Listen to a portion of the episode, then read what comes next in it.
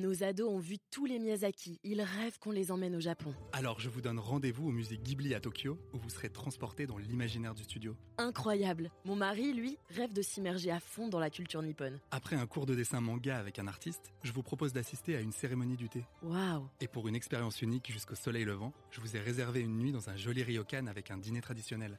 Je nous y vois déjà. Avec Marco Vasco, ne rêvez plus, vivez votre voyage l'esprit libre. Au rendez-vous sur marcovasco.fr pour imaginer votre prochain voyage sur mesure. Les podcasts du Figaro. Prêt pour le décollage. Bonjour Didier Bréchemier. Vous êtes spécialiste des transports et de l'aviation pour le cabinet de conseil Roland Berger. Et aujourd'hui, on va parler surclassement en avion. Se faire surclasser gratuitement, ça existe vraiment ou c'est une légende urbaine? Bah, ce qui est gratuit est souvent euh, relativement euh, rare ou en réalité pas réellement gratuit. Euh, si on se met du côté de la compagnie aérienne, il y a plusieurs cas où effectivement le passager peut être surclassé. Soit c'est un passager qui a énormément voyagé avec cette compagnie aérienne et en même temps la classe économie ou la classe premium, qui sont des classes en dessous de la classe affaires, sont pleines. Et la compagnie aérienne va devoir, pour des raisons euh, d'optimisation de sa recette, demander à un de ses passagers, soit de classe économie, soit de classe premium, lui proposer de monter, d'aller en classe affaires. Et donc, dans ce cas-là, elle va regarder quels sont ses clients les plus fidèles et elle va donc demander à des clients qui ont, euh, si on regarde le programme Air France KLM, des statuts d'ultimate, de platinum ou de gold. Ça, c'est une première manière. La deuxième manière peut être euh, plus proactive, c'est-à-dire que euh, vous achetez un billet en économie ou en premium et vous avez aussi voyagé, vous avez des miles et avec ces miles qu'on peut considérer quelque part euh, gratuits, même s'ils ne le sont pas vraiment, vous pouvez vous faire surclasser, mais en fait payer avec ces miles le passage d'une classe économie ou d'une classe premium vers, vers une classe affaires. Et la dernière manière, pas totalement gratuite non plus, certaines compagnies aériennes de la même manière, qui veulent faire goûter, si je puis dire, la classe affaires à certains passagers, ou encore avoir, lorsqu'ils ont des classes économie ou des classes premium qui sont saturées, eh bien, elles vont euh, demander à ces passagers, avec un paiement qui n'a rien à voir avec le prix d'un billet affaires, de 100, 200, 300 euros, en fonction des destinations, s'il veut aller en classe affaires ça peut aussi exister si la classe affaires n'est pas bien remplie. Et si euh, elle n'est pas bien remplie, dans ce cas-là, pour augmenter la recette, quelques heures, quelques jours avant euh, le voyage, certains passagers vont recevoir une possibilité d'être upgradés moyennant un montant complémentaire et qui, encore une fois, n'a rien à voir avec le prix du billet plein pot, comme on dit, de classe affaires. Et si on parle euh, donc du premier cas, euh, où c'est le passager euh, lambda, mais qui aurait beaucoup voyagé, qui ne serait pas tellement un passager lambda, mais un grand voyageur, on va dire, qui se présente au comptoir et, et qui va être surclassé. Qui est-ce qui prend la décision humainement qui, décide de ça? Bah, dans les compagnies aériennes, il y a des structures de gestion du remplissage, d'optimisation de la recette, que l'on appelle le revenu management. il y a une politique commerciale, et c'est la combinaison des deux politique de fidélisation et en même temps euh, optimisation globale de la recette qui vont décider avec euh, des outils de segmentation des clients d'identifier dans un avion donné euh, qui est, quels sont les clients qui ont le plus de valeur pour la compagnie aérienne de manière à lui proposer ce surclassement. Donc ça veut dire que se présenter au comptoir par exemple en disant que c'est son anniversaire ou qu'on est en lune de miel, ça ne sert à rien faut faire un grand sourire. Mais malheureusement, euh, non, ça, ça, ça, ne sert à rien. Surtout, la compagnie aérienne ne veut pas que cela soit automatique. C'est-à-dire que si elle fait un cas euh, pour un anniversaire, eh bien euh, tous les gens qui vont avoir leur anniversaire vont se présenter et risquent de saturer la banque d'enregistrement lorsque l'on arrive à l'aéroport. Maintenant, cela dit, il y a des compagnies aériennes, pour des raisons de communication, de buzz, qui ont euh, utilisé euh, ce type parfois euh, d'événementiel, de surclassement, d'offrir des, des, cadeaux.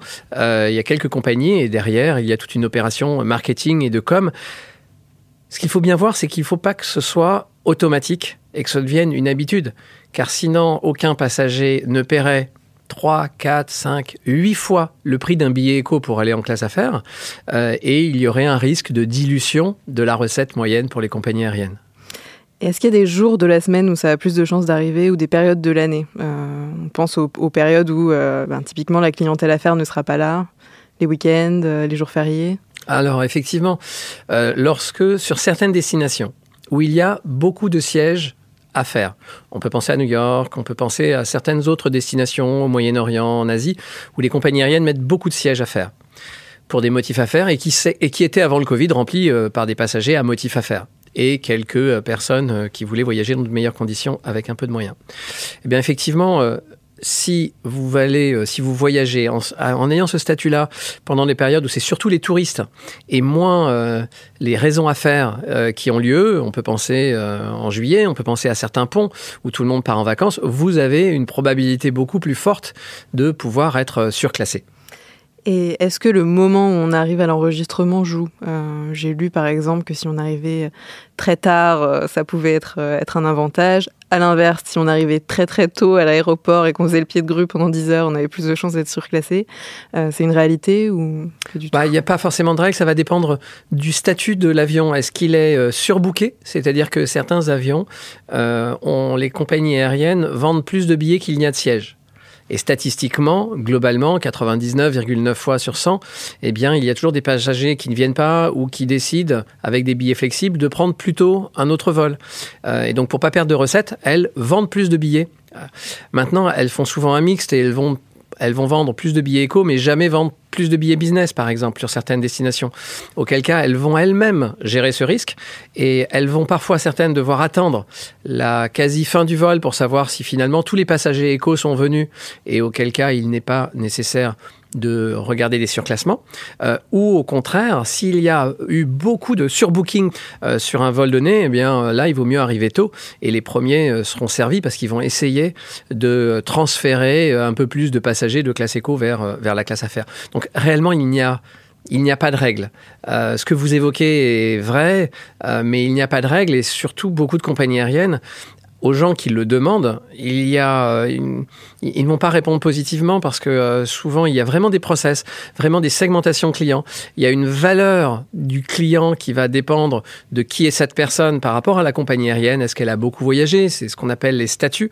Euh, et auquel cas la compagnie va généralement, privilégier les clients les plus fidèles, ceux qui amènent pour elle le plus de valeur, plus d'image de marque.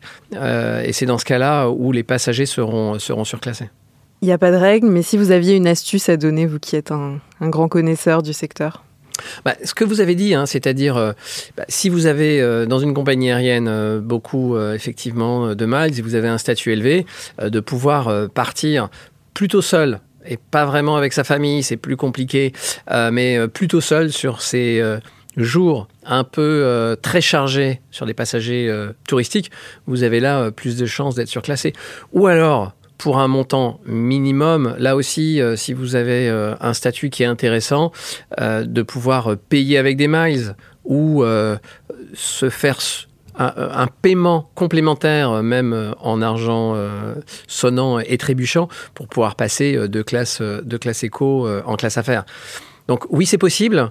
Il faut pas considérer que c'est la norme. Pour des grands voyageurs, euh, de pouvoir l'imaginer une fois sur dix, c'est possible. Mais si on revient à l'essence de pourquoi les gens voyagent en affaires, il y a quand même beaucoup le, sujet du repos sur des vols notamment euh, long courrier et lorsque certains voyagent pour des raisons d'affaires euh, et d'efficacité, ils vont souvent payer un billet en classe affaires. Après, ce qui est aussi possible de faire, s'il existe des classes premium qui sont euh, souvent euh, très proches des classes affaires pour pouvoir euh, avoir un environnement de voyage qui soit plus agréable. Et puis, il y a aussi des compagnies aériennes dont les classes affaires sont moins chères que les grandes compagnies aériennes nationales. sur certaines destinations, si on va aux Antilles, si on va à La Réunion, il y a des compagnies aériennes qui ont des niveaux de service élevés et qui sont moins chers que les compagnies nationales. Vous avez des compagnies spécialisées avec que des euh, sièges à faire, comme euh, la compagnie, qui s'appelle la compagnie, et qui, euh, elle, propose un environnement de voyage pas exactement euh, au niveau des plus grandes compagnies, mais euh, dans des conditions de classe affaires avec des, des sièges à 180 et qui permettent souvent d'avoir des euh, billets en classe affaires moins chers, mais sans avoir l'ensemble des attributs des grandes compagnies aériennes comme Air France, KLM, Lufthansa et British Airways. Sur une note plus personnelle, ça vous est déjà arrivé de vous faire surclasser? Alors, Ça m'est arrivé euh, en utilisant les miles, ça m'est arrivé en payant des, euh, des petits euh, surplus, et ça m'est arrivé une fois de classe affaires à premium, à première, à première. Euh, Et là, c'était une expérience extraordinaire. Ouais, je veux bien le croire. Merci Didier Bréchemier d'avoir été avec nous. Merci beaucoup. On rappelle que vous êtes spécialiste des transports et de l'aviation pour le cabinet de conseil Roland Berger. Nos ados ont vu tous les Miyazaki. Ils rêvent qu'on les emmène au Japon. Alors je vous donne rendez-vous au musée Ghibli à Tokyo où vous serez transporté dans l'imaginaire du studio. Incroyable. Mon mari, lui, rêve de s'immerger à fond dans la culture nippone. Après un cours de dessin manga avec un artiste, je vous propose d'assister à une cérémonie du thé. Waouh. Et pour une expérience unique jusqu'au soleil levant, je vous ai réservé une nuit dans un joli ryokan avec un dîner traditionnel. Je nous y vois déjà. Avec Marco Vasco, ne rêvez plus, vivez votre voyage l'esprit libre. Au rendez-vous sur marcovasco.fr pour imaginer votre prochain voyage sur mesure.